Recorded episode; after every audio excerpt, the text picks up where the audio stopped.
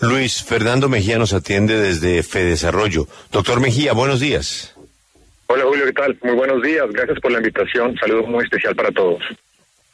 Por debajo de dos dígitos, cualquier gobierno pues saca los voladores y piensa que la cifra que se acaba de conocer del 9.3 es positiva. Pero como dice Alberto, siempre hay que acudir al cartel de los economistas. ¿Qué dicen los economistas? Pues Julio, mire, le decimos que la noticia del desempleo que publicó el DAN el día de ayer es agridulce. Hay dos lecturas frente a esta noticia. La primera, buena noticia, es que la tasa de desempleo en el mes de octubre de este año es inferior a la del año pasado, de octubre del 2022. Pasó del 9.7% al 9.2%. Es decir, en términos de comparación frente a hace un año, la cosa luce bien. La mala noticia es que cuando usted mira qué está pasando en el desempleo frente a los meses más recientes, cuál es la tendencia de más corto plazo, infortunadamente el desempleo viene deteriorándose desde el mes de agosto. En el mes de agosto teníamos una tasa de desempleo del 9.4%, en el mes de septiembre la tasa era del 9.6% y ya en octubre estamos en el 9.9%, es decir, estamos ya llegando otra vez, infortunadamente, a casi tasas de desempleo de un dígito. ¿Qué es lo que está pasando, Julio? Naturalmente lo que estamos viendo ya en el mercado laboral, en particular en la demanda de empleo, son los efectos de la desaceleración económica. Recordemos que el DANE había anunciado que el tercer trimestre tuvimos un crecimiento negativo, menos 0.3%. Cuando la economía empieza a perder ese ritmo de crecimiento, naturalmente cae la demanda de empleo y eso empieza a manifestarse en menores tasas de generación de empleo.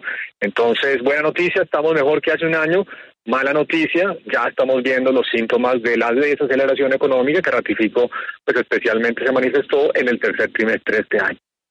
Pero ante esa mala noticia, doctor Mejía, en el que estamos viendo pues que más personas están desempleadas, ¿qué se puede hacer? Porque estamos viendo que el sector de la construcción está mal, de hecho ahí se están perdiendo empleos y lo mismo está pasando con las actividades financieras, el sector manufacturero, el de comercio. ¿Cuáles son esas estrategias que puede hacer el gobierno que quizás muchos gremios ya le han dicho, pero pues no se ven las acciones concretas para que no se sigan perdiendo empleos? Pues mire, nosotros desde Desarrollo hemos enfatizado que la estrategia de reactivación económica debe ir por dos frentes fundamentales. El primero, por el frente público. Cuando usted mira el comportamiento de lo que se conocen como las obras civiles, es decir, las inversiones en infraestructura que se hacen desde el orden nacional y también desde el orden territorial, departamentos y municipios, infortunadamente no andan bien. No hemos logrado levantar cabeza en términos de las inversiones, por ejemplo, en grandes obras de eh, carreteras, las vías 4G siguen relativamente estancadas, no se ha podido lanzar el programa 5G, las vías terciarias todavía no se han movido en la dinámica que corresponde y todo eso infortunadamente termina afectando, por supuesto, al sector de la construcción y por ende la demanda de empleo y la actividad productiva. Así que hay que ponerle mucho ojo a eso, mucha gerencia, capacidad de ejecución de los recursos para poder impulsar esa demanda de empleo desde el sector de la construcción, obras civiles.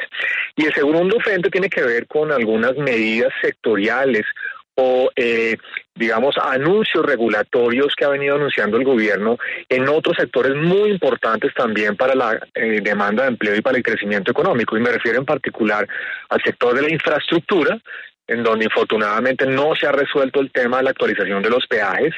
Eso es un tema que infortunadamente le genera mucho ruido a un sector, porque los peajes es la fuente de pago, por supuesto, de los inversionistas privados, y en la medida en que no se resuelva esto va a ser muy difícil pues que se pueda levantar de nuevo esa dinámica en la infraestructura. En el sector de la vivienda, las cifras no son buenas, en parte por las tasas de interés altas, eso se va a empezar a resolver muy seguramente eh, en los próximos meses, pero también por algunas modificaciones que han ido implementando el gobierno nacional en su política de subsidios, que han generado una gran cantidad de desestimientos. Bueno, hay que corregir eso.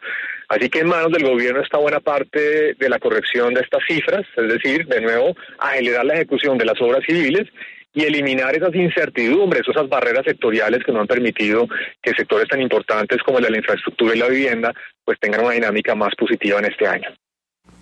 Hay un fenómeno que no entiendo que es el de que el empleo informal se haya contraído. Es decir, que bajó el empleo informal. ¿Eso qué quiere decir? ¿Que los informales que ya no son informales se volvieron formales? Eh, no entiendo. Alberto, buenos días. Mire, no necesariamente, porque cuando usted también observa eh, no solamente la calidad de empleo, que es lo que usted se está refiriendo, qué porcentaje de los ocupados son formales o informales, también hay que tener en cuenta el aumento en el desempleo. Entonces, puede que lo que haya pasado es que una parte de esas personas que antes eran informales no consiguieron empleo y ahora ya no son informales sino desempleados, ¿no? Entonces puede haber, puede haber pasado que buena parte de ellos lo que están es simplemente desocupados, no han logrado conseguir empleo. Por eso es importante no solamente mirar la calidad del empleo, la formalidad y la informalidad, sino también justamente cuál es el número de ocupados y desempleados que estamos viendo en el país.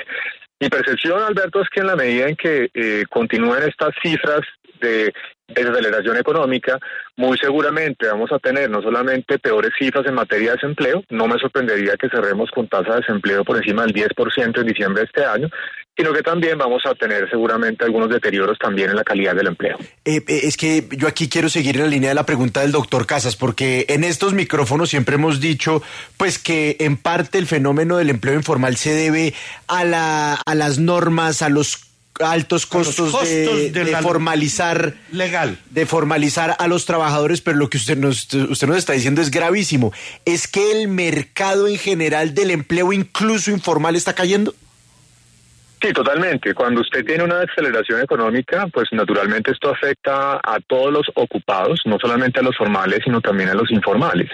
Entonces, eh, cuando hay una menor demanda de empleo, pues naturalmente se aprietan esas condiciones disponibilidad de vacantes y típicamente usted puede ver también caídas no solamente en la demanda de empleo formal, sino también en la demanda de empleo informal. Bueno, entonces ya hablando de fenómenos que no entiendo, que no entendemos aquí en la mesa, el petróleo bajando, eso tampoco se entiende la razón. ¿Será que la China eh, es la causante de ese fenómeno económico? Pero Alberto, mire, las cifras de todas maneras siguen siendo muy altas en términos absolutos. Claro, usted tiene razón que ha venido cayendo en los últimos días, pero no estamos en los niveles de 60, 50, 45 dólares que tuvimos después de la pandemia. Los precios del petróleo Brent en Colombia siguen estando alrededor de los 80 dólares, por debajo de lo que tuvimos indudablemente el año pasado. Si recordemos que el año anterior tuvimos varios días, meses incluso, en donde el precio del petróleo estuvo alrededor de los 100 dólares pues los precios siguen siendo altos. En parte lo que estamos viendo naturalmente tiene que ver con lo que usted menciona. China infortunadamente no ha logrado volver a retomar esa dinámica de crecimiento que traía antes de la pandemia. Ya las cifras no son del 6-7% de crecimiento, sino cifras más cercanas al 3%. Y obviamente China es un gran demandante, por supuesto, no solamente de petróleo, sino de otros eh, de otras materias primas básicas a nivel mundial. Así que lo que pase con China, pues naturalmente impacta muchísimo la demanda el petróleo y otros eh, commodities básicos a nivel mundial. En la medida en que este año tenemos una, digamos, una desaceleración económica mundial, pues naturalmente eso también implica eventualmente menores precios de commodities.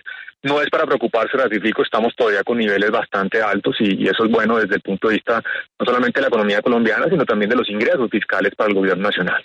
Doctor Mejía, y ahora quiero hablarle de salario mínimo. ¿Qué vamos a hacer? Porque ya empezó la negociación. Usted ha dicho que justamente por estos datos hay que abordar este tema con prudencia, pero ¿eso qué significa? Porque es que obviamente, pues si no hay empleo, las empresas pues están sacando a sus trabajadores y si aumenta mucho el salario mínimo, pues esto puede seguir acelerando el desempleo. Pero también los, las personas estamos viendo que es que la plata todavía no nos alcanza y si sube el salario mínimo, pues puede ser un alivio para muchos. Pues Luisa, mire, justamente en ese balance de los diferentes elementos que tienen que ver con esta negociación, nuestro llamado de desarrollo es a la prudencia. Y para decirlo coloquialmente, el paro no está para cucharas. Es distinto entablar una negociación del salario mínimo como se hizo el año pasado o en el 2021, en donde la economía estaba creciendo muy fuertemente. Recordemos, 11% creció la economía en el 2021, 7.3% el año pasado. Naturalmente, esa fuerte dinámica económica estaba generando un aumento muy importante de la generación de empleo, de la demanda de trabajadores, y en ese contexto había cierto espacio natural para un aumento del salario mínimo que estuviera bastante por encima de la inflación. No es el caso actualmente. Infortunadamente la economía está en una desaceleración, una contracción de la actividad económica en el tercer trimestre, menos 0.3%, y ya estamos viendo, ratifico, como lo discutíamos al principio, pues la manifestación de esa caída en la actividad económica en términos de la demanda de empleo. Está aumentando la tasa de desempleo desde el mes de agosto, dos meses consecutivos. En ese contexto, pues el llamado es a la responsabilidad. Hay que tener, por supuesto, reconocer a los trabajadores que ganan un salario mínimo, la pérdida del poder de compra, por supuesto, pero no hay mucho espacio más para aumentar el salario. ¿Cuál ha sido nuestra propuesta? que el aumento del salario mínimo para el próximo año sea lo más cercano posible a la inflación esperada para este 2023. De acuerdo con nuestra última encuesta de opinión financiera, esa inflación esperada es del 9,6%. Eso es importante, reconocerle de nuevo esa pérdida en el poder de compra a los trabajadores, pero si se aumenta mucho más de eso va a ser muy difícil que tengamos una recuperación del mercado laboral el próximo año.